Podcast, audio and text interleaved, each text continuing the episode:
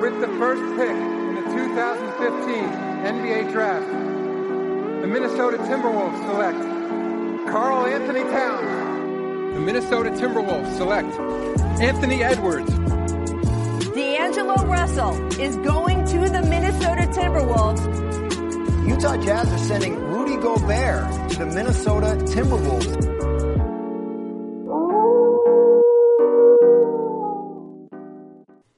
¿Qué tal amigos y amigas? Soy Alex López y os doy la bienvenida a un nuevo episodio de este El Aullido de los Wolves, de la familia de Back to Back, un espacio dedicado a los Minnesota Timberwolves. Como siempre os animo a uniros al Discord de Back to Back, donde hablamos de todo lo relacionado con la NBA, cada podcast de, este, de esta familia tiene su, su espacio y podéis hablar con nosotros y preguntarnos cosas. Así que una cosa nueva que os voy a decir es que a partir de hoy tengo un nuevo compañero en oficina.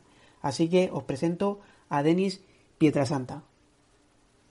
Buenas, soy Denis. Voy a estar con ustedes en el aullido de los Wolves. Estaremos esta temporada baja cada dos semanas y a partir de la regular season estaremos semanalmente.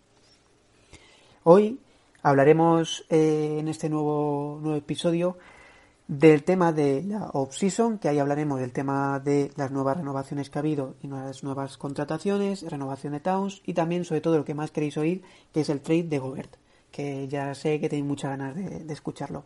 Y por último, acabaremos con la, con la Summer League. Así que, sin más dilación, vamos con este nuevo episodio.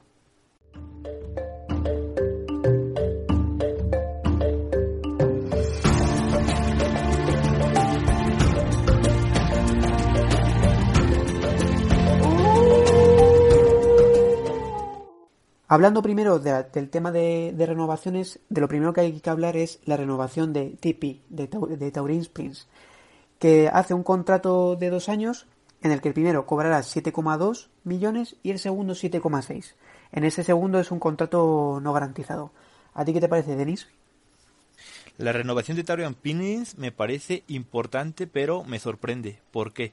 Porque Prince fue uno de esos jugadores que fueron borrados de la rotación en la serie de playoff contra Memphis. Entonces, si es algo como que si Finch tuvo que ver ahí, ¿para qué lo renuevas si, si en playoff no te sirvió? O al menos eso fue lo que tú demostraste. Entonces el hecho de que lo hayan borrado de la rotación, yo pensé que se iba a ir. Yo era uno de los que quería que se quedaran porque le aportaba mucho al equipo, al banquillo le aportaba carácter, tenía el tiro de tres, tenía una defensa muy inteligente y ayudaba mucho a los Wolves. De hecho, el mejor momento de la temporada del banquillo de los Wolves fue cuando Prince estuvo encendido, que no paraba de meter triples y estaba jugando como MVP. Ahí en Twitter estaban los memes. Sí, a ver, yo la verdad es que esto también veo un poquito el tema de que ya sabían que pues que al final Connelly sabía que iba a haber un movimiento fuerte y al final tampoco es tampoco mucho dinero, son 7,2 y encima el segundo año es no garantizado. Es decir, que al final si, si, si, este primer año ves pues Minnesota ve que no va bien el jugador, pues al final lo que hace el próximo año le deja libre, no le paga su contrato y, queda libre para fichar por cualquier equipo. ¿Qué pasa? Que el, la primera eh, parte de la temporada de Towning Springs fue muy normalita tirando a mala. Lo que pasa que después del All-Star pegó un subido muy fuerte que ayudó mucho al equipo desde el banquillo. Pero sí es verdad lo que dice también Denis. El tema de que luego en la, en la ronda de los playoffs contra, contra Memphis no tuvo mucho impacto. Pero yo creo que al final se hizo un poquito también para... Porque sabía que iba a haber un traspaso fuerte, sabían que iban a salir piezas. A lo mejor también pensaban que él iba a ser una de esas piezas que podía salir. Pero bueno, al final yo creo que para el tema banquillo eh, nos puede nos puede venir bien. Yo creo que la segunda parte, sobre todo de la temporada, fue buena. Sí, el, el comienzo fue lo que más le costó.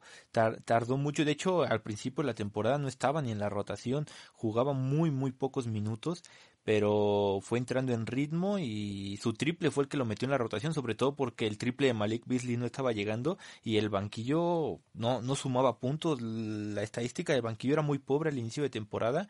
Más allá de Nash Reed, no había ningún anotador estable, y eso entre comillas, porque Reed o tiene la noche o no tiene la noche. Este, este tío no tiene punto medio y cuando no tenía la noche los Wolves sufrían una infinidad cuando estaba el Big Three fuera de pista. Sí, de todas formas, eh, ahora con el tema de, del trade de Gobert hablaremos un poquito del tema también banquillo porque se ha quedado un poquito huérfano. Pero bueno, que ahora de momento la renovación de Tony Springs me parece buena, puede jugar tanto de, de ala pivot como de, como de alero, como 3-4. Yo creo que tirará más a 3 que 4 por la siguiente contratación que se ha hecho, que ha sido Kyle Anderson, en el que también es un contrato de dos años. El primero cobrará 8,2 y el segundo 9,8. ¿Qué decir de este jugador? A mí me encanta. Yo, por ejemplo, el tema de la temporada de, de Memphis fue mucho gracias también a él, de verdad que también sobresale el tema de, pues eso, de Jamoran, Tayo Jones, pero fue un jugador que tiene mucho IQ. Eh, tiene esa inteligencia que yo creo que nos faltó, sobre todo en el tema de la primera, de la primera ronda contra Memphis, esa tranquilidad, ese saber eh, cuándo hay que tirar, cuándo hay que pasar, cuándo hay que hacer una jugada y cuándo hay que hacer otra. Y la verdad que a mí es una incorporación que me ha, que me ha gustado mucho. Y el jugador que juega en cámara lenta, ¿no? Anderson, eh, este tío puede aportar mucho en defensa y nos da ese nos cubre ese hueco que todos dicen con la llegada de Gobert cómo van a enfrentar los Wolves al small ball para empezar los Wolves no van a hacerse más pequeños cuando el otro equipo se haga más pequeño pero si hubiera la necesidad de hacerlo con Kyle Anderson tiene esa ventaja porque es un jugador muy inteligente que puede mover la bola, puede pasar, puede defender, puede anotar. Si es verdad que su tiro de tres no es tan consistente, pero aporta mucho en otros en otras facetas del juego que van a ayudar al equipo si se necesita ser más pequeño. Sí, yo sobre todo el tema que, que he visto eso del tema del de IQ, que es muy importante el tema del conocimiento de saber qué hacer en cada en cada momento del partido y la segunda cosa que también que también veo es el tema del, de la defensa. Es un jugador que es muy molesto defensivamente y también tiene buen, buen lanzamiento de tres. No es una pasada los porcentajes que tiene, pero también va, va muy bien.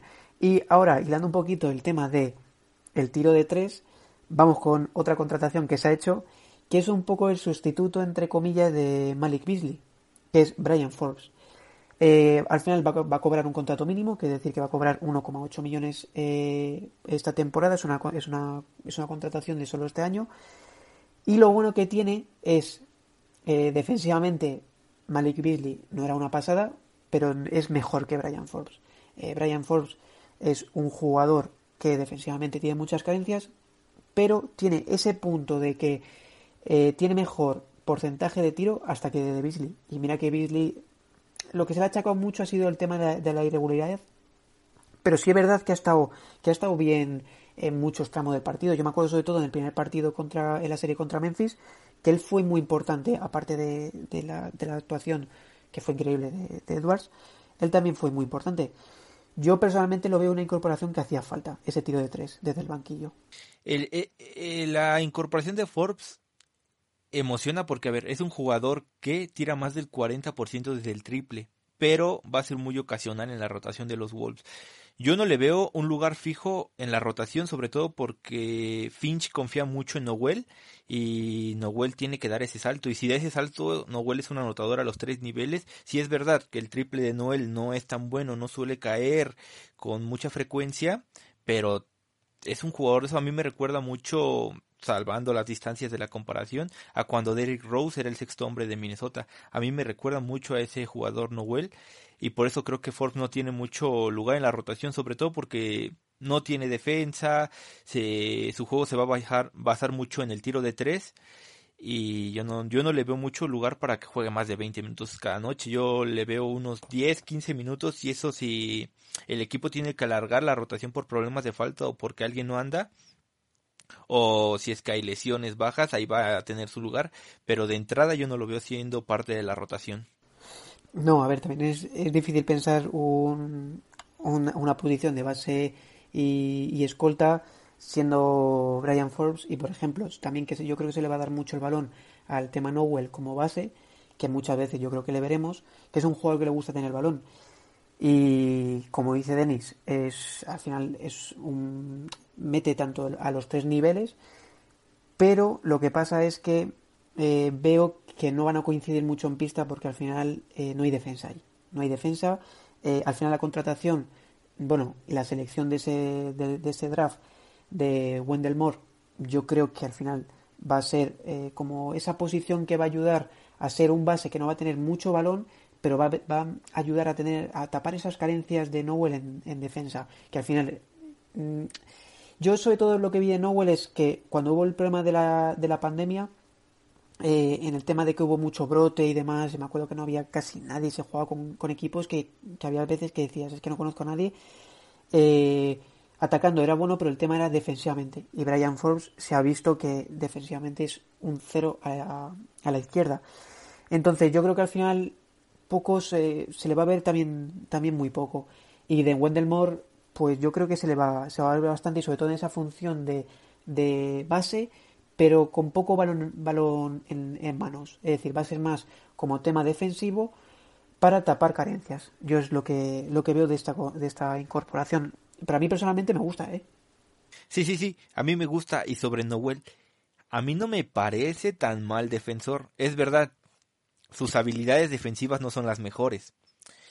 Pero gran parte de hacer una buena defensa es la actitud que tú le pones. Y para mí Noel es un jugador que defiende con actitud, defiende con intensidad, si es verdad, sus habilidades no son las mejores, pero no lo hace mal.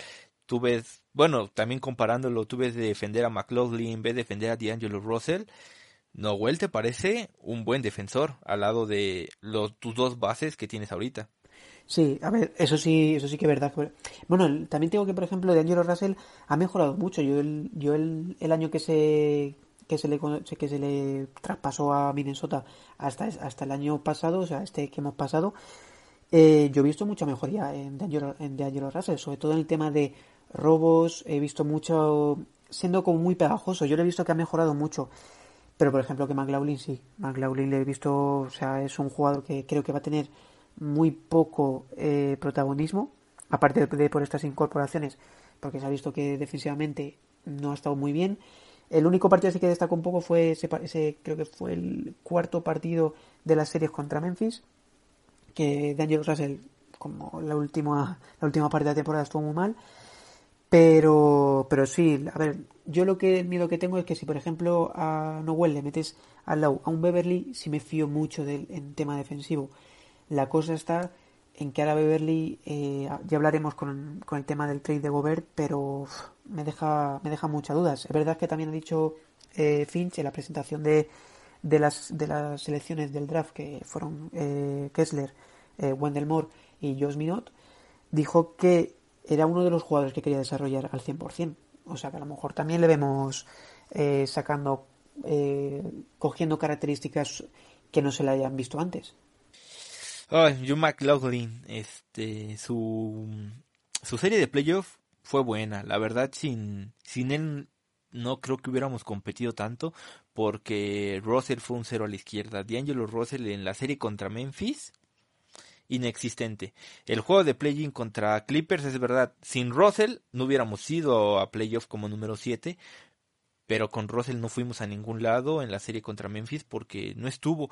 Yo lo veía centrar, hubo un partido en el último cuarto donde lo meten y pierde dos, dos o tres balones seguidos, pero feo, o sea, pierde el balón y lo que hace Finch es volverlo a sentar, meter a McLaughlin y si no me equivoco fue ese partido donde McLaughlin le pone el pase en la esquina a Ant, que Ant empate el juego y luego en su intento de robar el balón perdemos el partido con la canasta de Morant.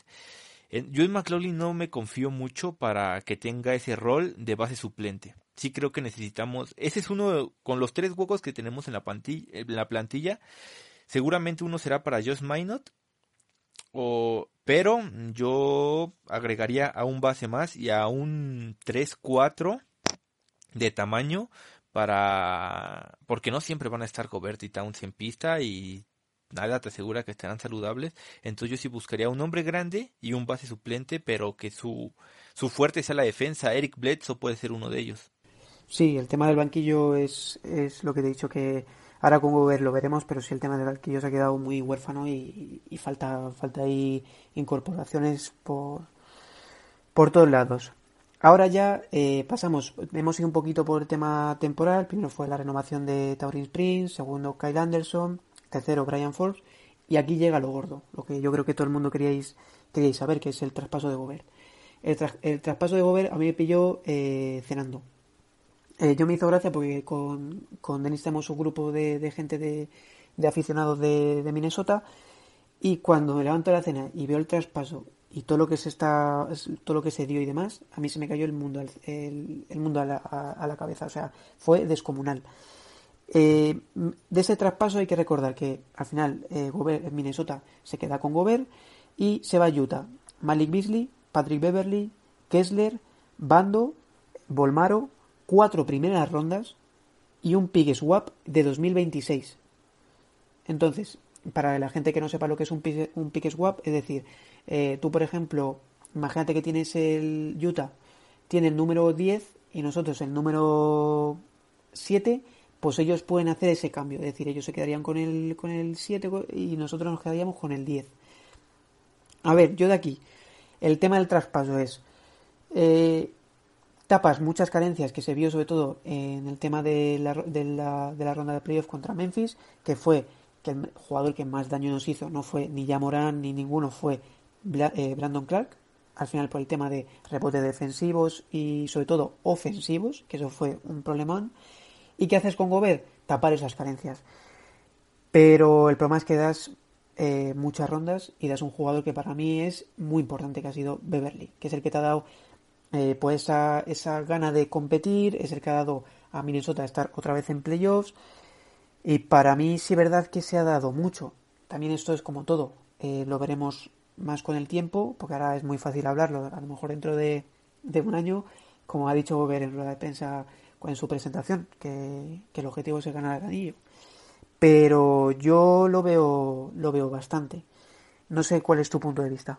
Una de las preguntas que estuvo en todos lados los primeros días es el precio que pagó Minnesota por Gobert. Realmente es un precio tan alto, viéndolo desde cómo fueron las negociaciones. ¿Por qué? Porque Minnesota da cuatro primeras rondas porque se, porque se quisieron guardar a Jaden McDaniels. Hay muchos informes que dicen que Utah estaba con el dedo en McDaniels, no lo quitaban de ahí. Si el trade iba a suceder para Utah, tenía que estar McDaniels. Y es lo que hace que con él al final termine cediendo más rondas de draft para que venga McDaniels. Para que se quede McDaniels y no sea parte del trade el tema de los jugadores. Son jugadores de rol, son jugadores sustituibles. Patrick Beverly ya tiene 33 años. Sí es verdad que el año pasado fue el asta del equipo, fue el pilar, fue quizás el jugador más importante del equipo, cambió la cultura de esta franquicia, pero tiene 33 años, se perdió muchos partidos y no deja de ser un jugador de rol. Malik Beasley era tu especialista en triples, que ahora lo sustituyes de entrada con la renovación, con la contratación de Forbes y aparte con el draft de Wendell Moore, son dos jugadores que en su último año tiraron más del 40% de triples. Entonces creo que ese tema de Beasley está cubierto. Jared Vanderbilt, con la contratación de Kyle Anderson, con la contratación de Torian Prince, que son jugadores más versátiles que te aportan en los dos lados de la cancha, Bando no tenía lugar en esta rotación si se quedaba y llegaba Gobert. O sea, no había dónde poner a Bando. Creo que era un jugador que si un 5 llegaba a hacerle compañía a Towns tenía que irse porque no hay lugar para él ya. Es verdad, te aporta mucha energía y esa actitud defensiva, pero viendo ahorita lo que vamos a platicar más tarde de la Summer League, Josh Minot se puede convertir en nuestro bando. Entonces, se calma la cosa. Leandro Bolmaro, ni siquiera tenemos la certeza de que vaya, a ser un jugador en NBA. El año pasado parecía que tenía una progresión más grande. Este año con Argentina no ha lucido, en la Summer League tampoco. Parece que en vez de tener un ascenso en su nivel está teniendo un retroceso. El otro es Walker Kessler, que es una incógnita porque es un rookie que lo trae, lo drafteas precisamente para intentar que cubra las necesidades que, que tenía, las deficiencias que tenía Towns en defensiva y en la protección del aro, en los rebotes, etcétera. Pero es un rookie, o sea, no, no iba a tener el impacto que sí iba a tener Gobert desde el día uno, porque Gobert te sube el techo para competir. con este traspaso mínimo te aseguras que los cuatro años de contrato que tiene Gobert, los Wolves van a estar en playoff. Yo no sé si ganando el anillo, yo no sé si jugando finales de conferencia, pero son cuatro años que los Wolves fijo van a estar en los playoffs. Y yo creo que eso es lo que la organización buscaba después de tener una serie de playoffs en 18 años. Sí, sobre todo es lo que dices, ser con, continuo, es decir, ser regular en tema de estar todos los años con, con pues estando en playoffs y demás. De Kessler yo me he quedado con las ganas de verle. ¿Por qué? Porque eh, ya lo dije en el pasado episodio de este podcast que era muy bueno defensivamente y, y Connolly ya desde que, desde que se presentó dijo que quería probar a Town de, de 4 y a mí esa era la duda de que al final se, eligió a Kessler por, porque se quería ver a un, a un pivot defensivo al, lado suyo de, Towns. Pero yo me esperaba cualquier movimiento, pero no me esperaba de Gobert un, movimiento así. y lo que te digo, por ejemplo, a mí Kessler es, es un... Es que, a ver, hay que verle. Pero para mí es un Gobert eh, joven. O sea, por lo que lo pintan es, es, es igual, pero igual, igual.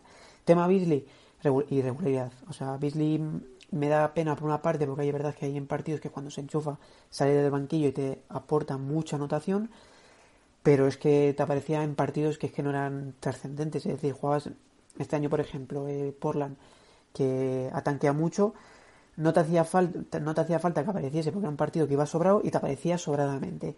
Y luego ibas otro contra, yo que sé, contra los Clippers, que decía, joder, es que tiene que salir de banquillo y ayudar como sea, y no tenía buenos porcentajes en tiro, es que era como muy irregular.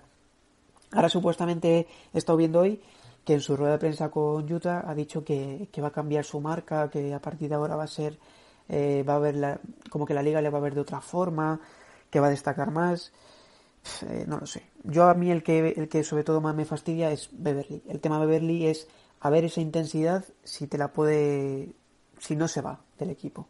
El tema Beasley es que al principio de la temporada no podía ni botar el balón. O sea, ya no era capaz ni de botar el balón, ni de hacer una bandeja. Intentó hacer mates que fallaba. Ya no. Su, defensivamente era un cero. Su juego se basaba especialmente en el catch and shoot. Y no estaba metiendo el triple.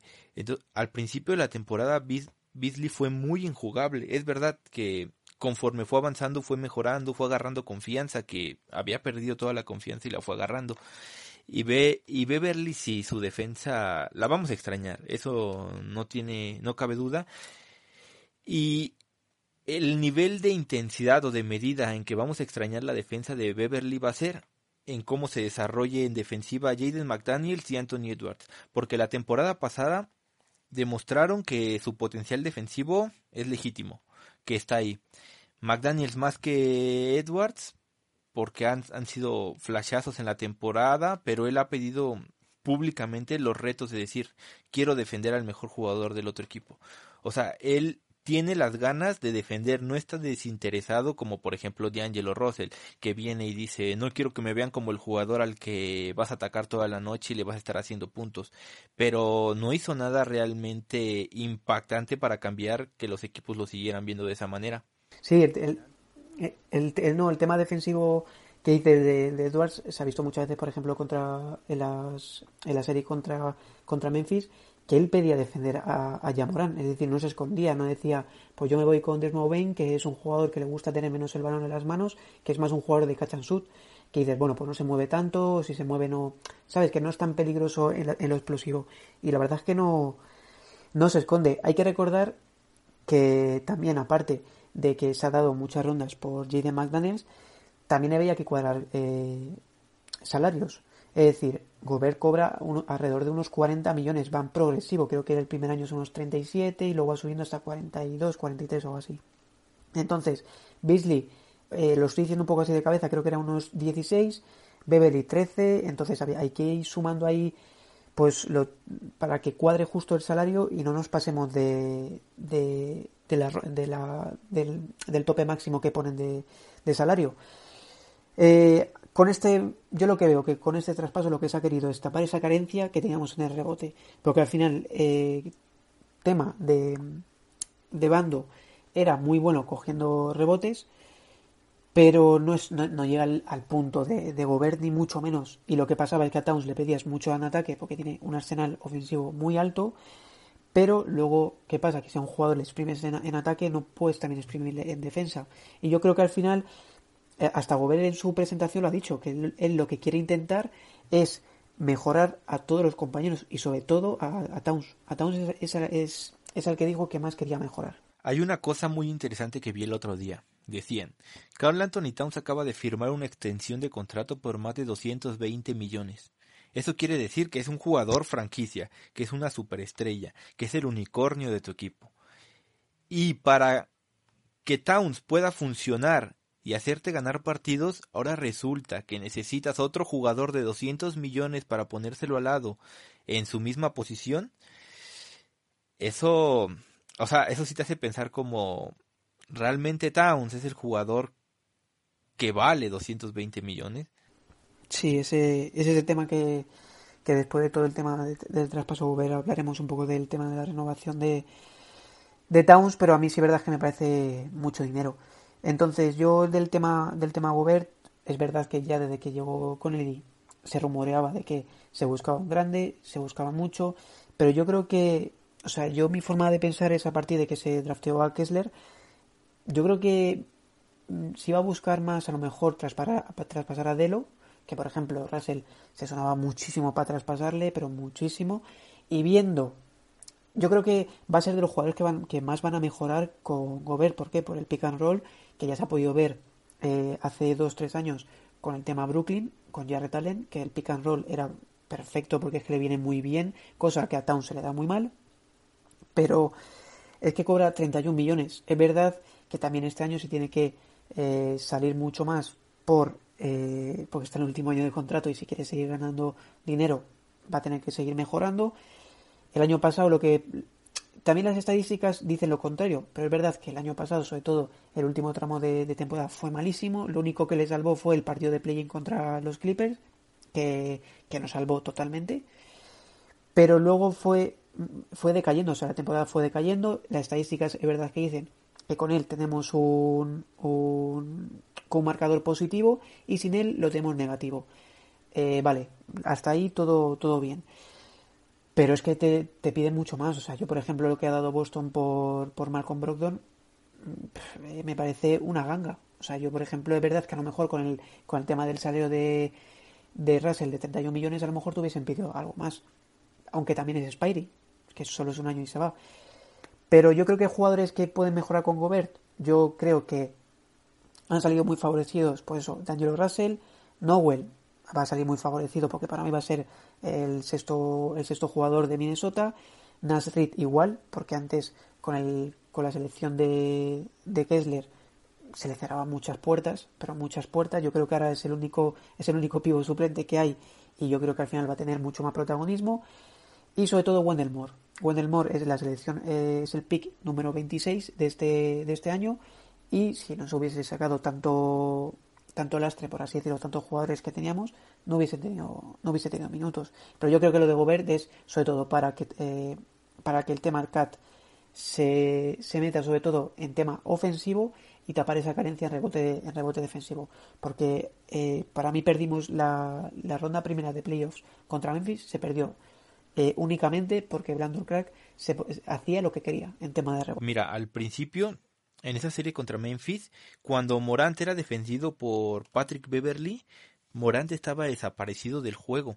Pero obviamente el juego va avanzando, Beverly es un veterano que no aguanta los minutos que puede aguantar Edwards o puede aguantar Towns y lo sentaban. Los mejores momentos, los mejores momentos de de ya Morant en la serie es cuando Beverly ya no estaba en pista. Entonces, la llegada de Gobert va a ayudar a que Anti McDaniel, si son superados, la ayuda defensiva de Gobert les va a salvar muchas y les va a mejorar mucho su estadística defensiva. Gobert mejora a todos. D'Angelo Russell es un jugador que basa su ofensiva en el pick and roll y la temporada pasada no tenía un socio de pick and roll porque Carl Anthony Town se la pasa cometiendo faltas ofensivas en la pantalla, va hacia la pantalla y se queda parado, tarda mucho en decidir si va a ir a la pintura, si va a salir para tomar el triple y D'Angelo Russell estaba forzando muchos tiros, no estaba encontrando miradas abiertas que realmente le beneficiaran. Entonces Russell forzaba su ofensiva y por ende su temporada fue mala porque su estadística no, no, no daba. Con Gobert va a encontrar mejores tiros tanto de me y sobre todo en la media distancia. he visto muchos videos últimamente de Gobert, las pantallas que pone te dan mucho espacio para decidir si vas al triple, si vas a tomar el tiro a la media distancia o si vas para adentro y le pegas una liupa a Gobert, que yo creo que entre esos dos van a ser una máquina de asistencias. Para mí, D'Angelo Russell este año puede promediar más de 10 asistencias gracias a la llegada de Gobert, porque eso va a abrir más a Kata, que tome triples. McDaniel ya se va a instalar como un triandí en, la, en el quinteto inicial. Entonces, todo eso a Russell para mí lo va a beneficiar. Y además, que está en año de contrato, si no hace este año, el otro año va a cobrar un mínimo seguro porque su mercado tampoco es muy grande. El único equipo que se hablaba que podía estar con los ojos en Russell eran los Knicks de Nueva York y firman a Jalen Bronson por cuatro años y 100 millones. Entonces el mercado de Russell se vuelve, se vuelve pequeño. Sí, sí, sí. Sobre todo, a ver, ha salido también información en el tema de, de, la, de la renovación de Russell y es que había muy buena sintonía entre la franquicia y él y ponían un rango de entre 20 a 25 millones.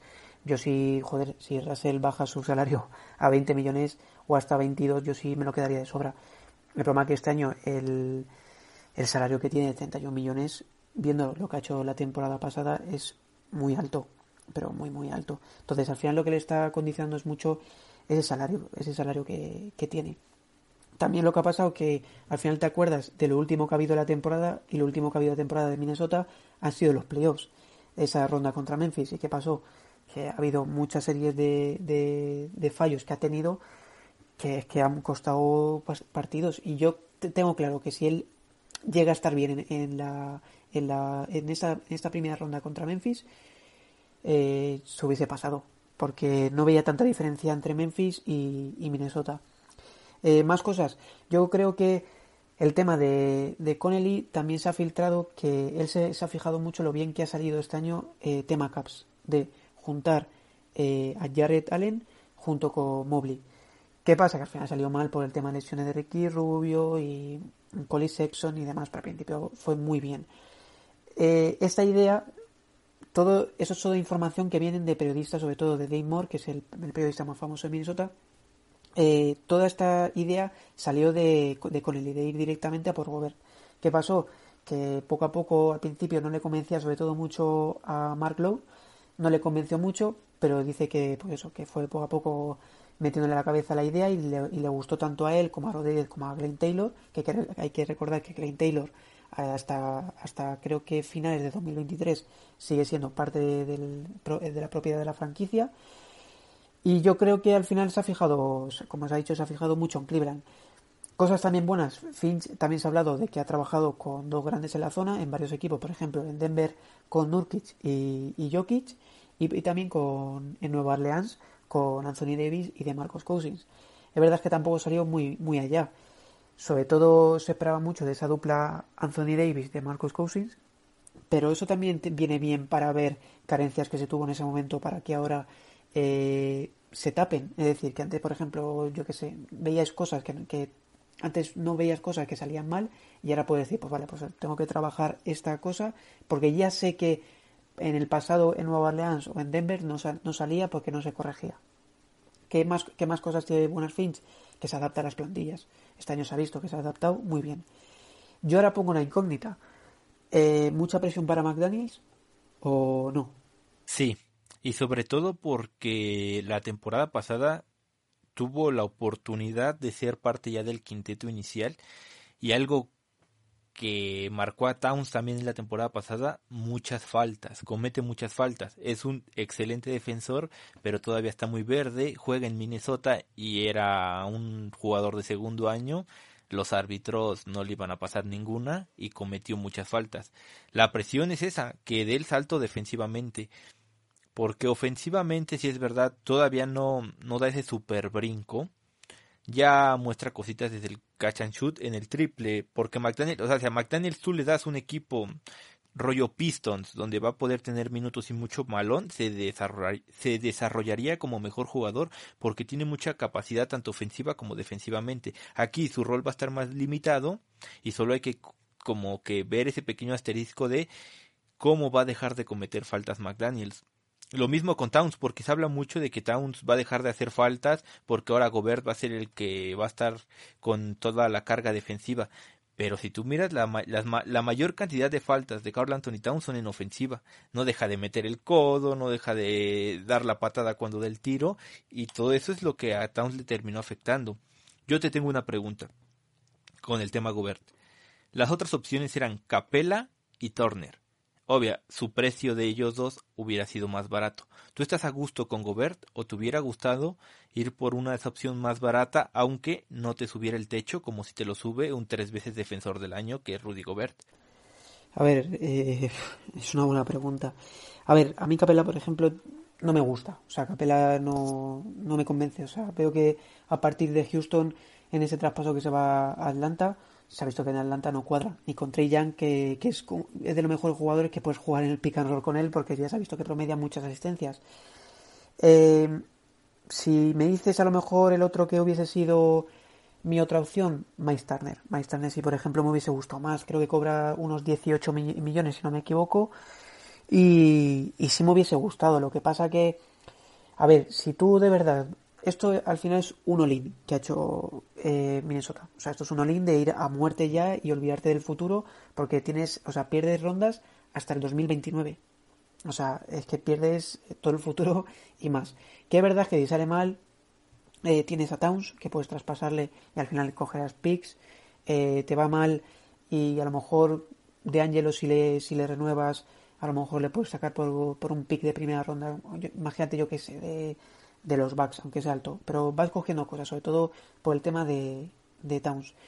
Eh, de Gobert también puedes traspasarle, bajará mucho, pero también puedes traspasarle. Y al final el futuro va a ser entre McDaniels y, Anthony Edwards. ¿Qué pasa? Que, es que es un all Y si quieres ir a, full, al final el mejor interior que puedes tener en el mercado, por lo que se ha hablado de que la mala relación allí en Utah y demás, era Gobert. Es verdad que la diferencia de dinero de, lo que cobra uno y otro es mucha, porque uno son 40 millones y otros son 18, y hubieses dado mucho menos, aunque también me hubiese gustado verle, porque a lo mejor eh, Kessler, imagínate que le metes, y metes, eh, vamos a suponer, dos rondas de, draft, y metes a Volmaro, y no sé, y a, lo mejor a Vanderbilt, vamos a suponer que le metes. Pero es que tú hubieses quedado tanto a Beasley, aunque tenga esa irregularidad, pero sabes que como tenga el partido te la va a enchufar, y te quedas con Beverly, que para mí es que es la pieza fundamental. Pero es que es difícil la decisión. Yo creo que, al final si quieres ir a, muerte como se ha ido, habría que ir a por Gobert. Al final lo que piensas es en, es, es en ir al momento. El tema Turner, yo, yo no estoy en la oficina, pero creo que se vio desde el lado. Turner es un jugador con muchos problemas de lesiones y es expiring. Los agentes libres no firman en Minnesota y con Goberta asegurabas cuatro años de un jugador que probablemente vaya a estar en el Salón de la Fama del NBA y que todavía no pasa su mejor momento, aunque sí es verdad que en un par de años ya vamos a ver un Gobert que ya no te va a aportar tanto como si te va a aportar ahorita en el primer año. Y Turner no tiene eso. Turner tiene demasiados problemas de lesiones. La temporada pasada prácticamente no jugó es expiring, seguramente acabando la temporada si va a ir a no yo que sé, a los Lakers que por ejemplo que están buscando y más si van a liberar el espacio salarial de Russell Westbrook. Entonces yo creo que va por ahí la cosa de ir a muerte por Gobert porque al final es un tres veces defensivo del año y tiene cuatro años de contrato. No puedes decir que no. Sí, sí, al final lo que pasa que también, por una parte, yo lo que veo más que das, aparte de los jugadores, pero al final tienes que pensar también en cuadrar salarios, es, son las rondas, que al final son cuatro más un pick swap. O sea, es que al final es como un 4 casi 5 y encima con Kessler son 5 casi 6, porque al final Kessler es un pick que coges de este, de este año de draft. Pero sí es verdad que, había que había que ir al final también con el tema de, del Spiring pues Turner a lo mejor también hubiese dicho, pues oye, pues que no, no quiero renovar aquí, prefiero irme a otro lado y, demás. Y la verdad es que Gobert, si verdad es que todavía tiene cuatro años de contrato, que sabes que, va, a estar, va a estar en el equipo los cuatro años y si va bien la cosa, claro, estará. Otro que también sonó mucho fue de Andre Ayton. El problema es que ha salido muy perjudicado por los últimos playoffs, porque ha, salido muy, muy mal, igual que también ha salido Chris Paul, Devin Booker, han salido mal. Yo creo que de lo que había, era la mejor opción aunque te, aunque te haya salido cara. Al final lo que te digo, que Connelly cogió la idea de tapar carencias defensivas de, de, Towns, con eso lo haces, quitar faltas de Towns, que para mí lo vas a hacer porque al final es verdad que comete muchas faltas eh, ofensivas por, por intentar penetrar y mover los, los codos, pero yo creo que Towns eh, va a dejar más la zona a, a, Gobert y él va a ser más como un catch Él va, él va a meterse en una esquina o a quedarse fuera para coger el balón y tirar, que penetrará, claro. O sea, penetrará. Pero yo creo que también va a quitarle mucho ese peso de, de faltas a, a Towns, que, que, creo que es fundamental porque al final te cargabas mucho y se puede ver pues mucho partido contra Memphis y sobre todo el, del play-in contra los Clippers. Y, el, y, la otra cosa... No, se va expulsado. ¿eh? Que en contra Clippers se va expulsado y ahí me incluyo, todos pensábamos, se acabó. Sí, total, totalmente. O sea, es que eh, creo que al descanso creo que se fue con cuatro, si no me equivoco. Entonces, lo que hace es al final es tapar tema de faltas y para mí es la carencia mayor que es el tema del rebote defensivo, que nos cogían muchos rebotes ofensivos y con esto mejoras mucho. Y aparte, defensivamente el equipo va a mejorar mucho. Eh, se ha visto ya por redes sociales la foto, pero eh, viendo un, un, un escenario propenso, ¿vale? Un de Angelo Russell, Anthony Edwards, eh, J.D. McDaniels, Carl Anthony Towns y Rudy Gobert, es, difícil de, ver un equipo que sea tan bueno. Que luego al final el fit, imagínate que no sale bien, que luego hay cosas que, joder, porque sale mal. Pero que en un principio suena muy bien. Shaquille O'Neal ha dicho una cosa en redes sociales que ha dicho que no ve ningún equipo que pueda ganar a ese equipo en siete partidos. Bueno, pero Shaq viniendo de TNT yo me lo tomaría con pinzas porque es ese tipo de medio es como para dar espectáculo, es para generar interacción, generar vistas, a, final de cuentas es un medio nacional y no es tan especializado como realmente nos quieren aparentar ver. Yo no me fiaría tanto de Shaq. Sí, sí, a ver, eso es igual que Kendrick Perkins y demás, que sabes que dicen cualquier cosa y demás, pero mm, lo piensas fuera broma y no porque sea aficionado a Minnesota y demás, pero lo piensas y es ver, es muy difícil es que es, es muy difícil ahora mismo eh, ver un, un, quinteto tan equilibrado y tan bueno como ese. O sea, tú, por ejemplo, coges ahora mismo la NBA entera, vamos a quitar que salga bien o que salga mal, porque aún no se sabe. Pero ver individualmente, la verdad es que McDaniels aún tiene que progresar, pero se está viendo que, es un, que puede ser un jugador muy bueno. A mí me recuerda mucho, eh, y, y, y, y, es verdad que se compara mucho con, el, con un Scottie Pippen. O sea, es que es muy parecido al modo de juego que tenía él. Pero tú puedes decir un equipo individualmente, el quinteto nada más, ¿eh? quitando banquillo y demás, ver un equipo mejor que ese. Podría decir Warriors, ¿por qué? Porque tienen a tres, es la dinastía, Kerry, Thompson, Green. Obviamente Wiggins para mí tuvo unas buenas finales, pero está muy, muy, muy, muy sobrevalorado lo que hizo para Warriors porque a media temporada los Warriors lo querían fuera. Entonces Wiggins no y Kevon Looney o Jordan Poole tampoco son superiores a nadie en este quinteto de los Wolves, pero sí creo que Green, Kerry, Thompson se merecen respeto. Ahora sí, si hablas de un quinteto 5 en total, pues no creo que haya un equipo que tenga un Big Five. Es que esa, esa es la cosa, que es que es, es difícil ver un quinteto pues como digo, quitando cómo salga o cómo no salga, porque aún no se sabe, pero viendo individualmente es muy difícil, porque es que tienes algo presente más, más futuro, que es que todavía no sabes el techo de Anthony Edwards, todavía no sabes. O sea, las casas de apuestas se ha visto y todo, que es el jugador que, o sea, que dan como favorito al, al, al, jugador, al, Most Improved Player. Es que eh. McDaniels, a lo mejor este, este año te pega una pedazo de subida que según Finch dijo era de uno de los jugadores junto con Nowell que más querían desarrollar es que no se sabe. ¿Qué pasa? Que aquí el, tema es el banquillo. Hay que recordar que a mismo en, el banquillo tienes a Brian Forbes, a Kyle Anderson, a Taurin Springs, Nas Reed, eh, McLaughlin y también tienes a, a, Noel. Y contando de que ahora verdad que ha firmado el contrato ya eh, Wendell Moore, de su contrato rookie, que creo que son 4 millones el, eh, cada año, pero te falta algo. Sí, tienes que... A ver, el equipo todavía tiene tres lugares en el roster. Probablemente uno de esos tres lugares vaya tanto para Nathan Knight o para Josh Minot, depende de cómo siga fluyendo esta Summer League. Eh, el equipo estaba buscando un pivot, estuvieron interesados en Kaminsky, estuvieron interesados en Gorgi Dieng, ya firmaron ambos y están interesados en DeMarcus Cousins. Entonces van por otro grande para darle profundidad a lo que ya tienen. Y pese a que no hay rumores, yo sí creo que deben ir por un base sí o sí. ¿Por qué? Porque están Dilo, McLaughlin, nadie más. Y McLaughlin no es un jugador de todos los días, entonces yo sí buscaría las opciones. Ahí están Dennis Schroeder, Colin Sexton, Eric Bledsoe, Ryan Rondo, cada quien te aporta más en unos lugares que en otros. Para mí el experimento de Dennis Schroeder puede funcionar porque si Dilo se termina yendo, él podría quedarse como el base titular. Sí, de todas formas iremos ya viendo un poquito cómo, cómo va progresando, pero ya se, ya se ha oído que no que va a haber muchos más, o sea, va a haber más traspasos, no se va a quedar la plantilla así ni mucho menos. El siguiente tema es un poquito la renovación de Towns, que ya se ha visto que va a seguir las próximas seis temporadas, y es una renovación que si lo piensas, eh, la zona interior al final cobras 50 millones más o menos que va a cobrar Towns, y 40 de Goverso, 90 millones que te ha gastado en, en la zona de, Minnesota. Pero bueno, al final también a Towns eso se le premia un poco también por el tema de, de tener esa fidelidad al, al, a la franquicia y no querer irse nunca ni cuando estaba mal, mal la franquicia.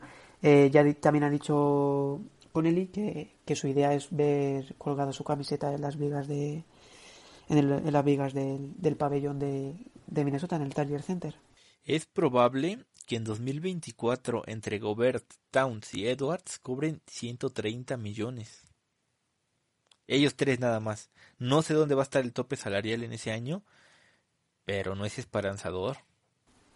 No, es, es mucho dinero. Y como dices tú, si, si te, para ti franquicia de Towns, eh, le pones a un jugador de 40 millones, ahí ya te hace dudar. Así que, así que bueno, vamos a acabar con el tema de la Summer League que va a ser el próximo tema.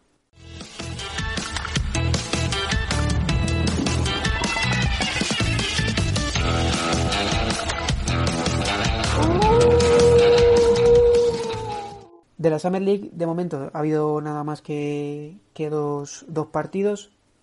El primero se jugó la, la noche del, del viernes al, al, sábado, a las 3 de la mañana de aquí, que el primer partido se abrió contra, contra, contra Denver. Fue un partido en el que Minnesota ganó 85-78 y lo que más destacó fue Josh Minot, que hizo 22 puntos, 13 rebotes y un 66,7% en tiro de 3. Eso es algo que no se había visto en la universidad.